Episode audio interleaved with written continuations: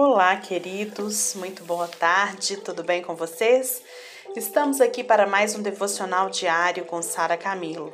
Hoje, hoje, dia 12 de julho de 2021. Hoje nós vamos começar uma nova série, um devocional que tem o título Servindo a Deus ou a Mamon? A quem você tem servido? Eu tenho certeza que, como eu, em determinado momento da minha vida, eu me deparei com essa pergunta e muito me assustei quando percebi que quase todas as decisões da minha vida eram tomadas por Mamon. E até hoje preciso muito me policiar, porque ele está no controle de muito da área, muitas áreas e decisões da minha vida.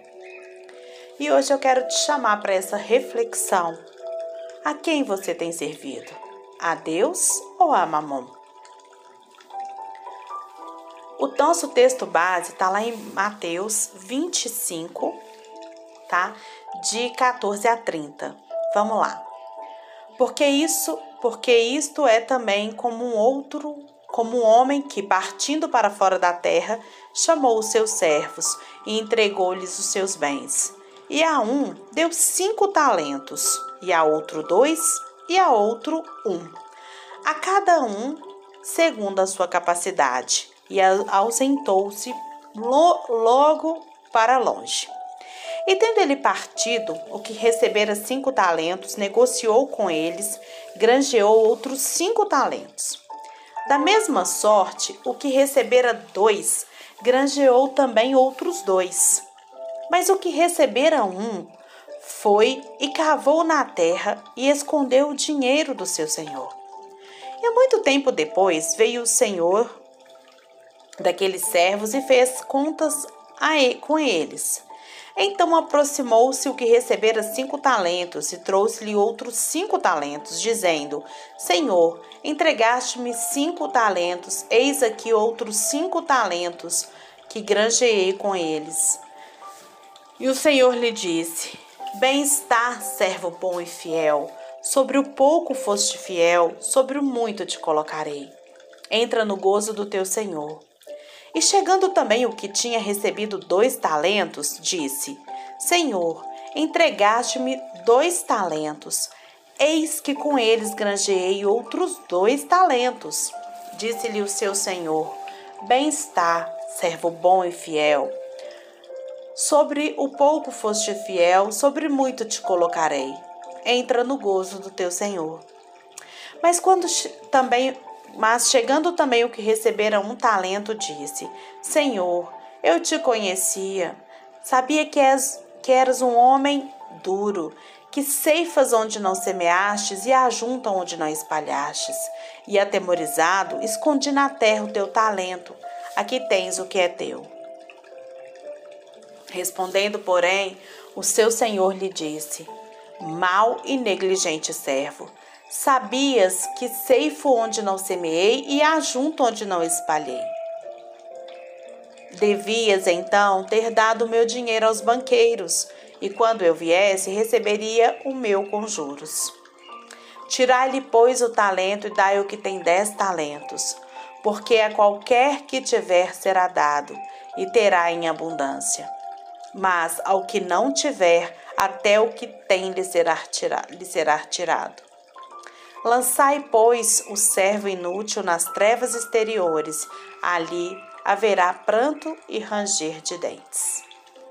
Esse será o versículo que vai nortear toda essa série de devocionais. Vamos falar de vários assuntos nessa série. E para iniciar hoje o nosso estudo, vamos falar dos três tipos de teologia que temos atualmente com relação ao dinheiro. A primeira teologia que nós vamos falar é a teologia da pobreza. Não é esse o nome usado pelos que a seguem, mas deixa eu te explicar quem eles são. São aqueles que desdenham as posses materiais. Eles não são materialistas. Eles consideram as posses um tipo de maldição para suas vidas. Eles dizem que as necessidades serão supridas se eles tiverem uma atitude de despreocupação.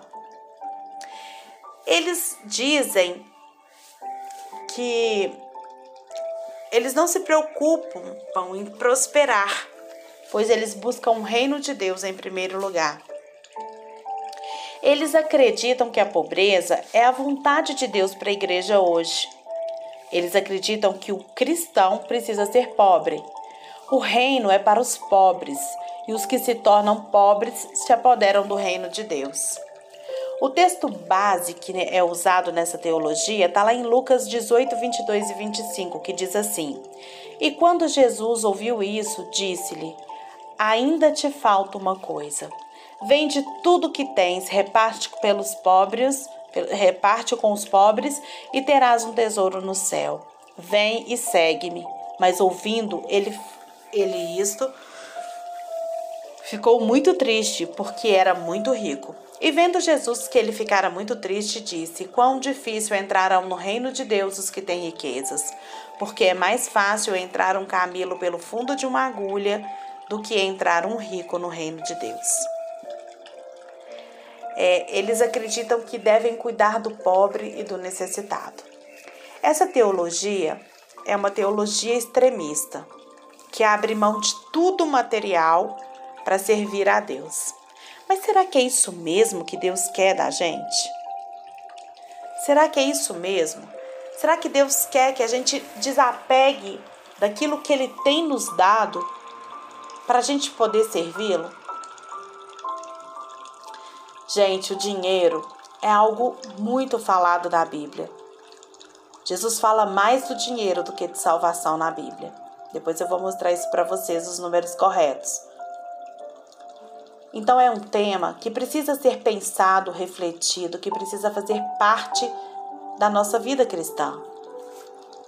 Mas será que diante disso, Jesus quer que a gente abra mão daquilo tudo? Deus quer que a gente abra mão de, tudo que a gente tem e que a gente viva uma, uma vida né, de abnegação, de miséria, para poder realmente agradá-lo? A Bíblia diz que o amor ao dinheiro é a raiz de todos os males e não o dinheiro. Preste bastante atenção nisso.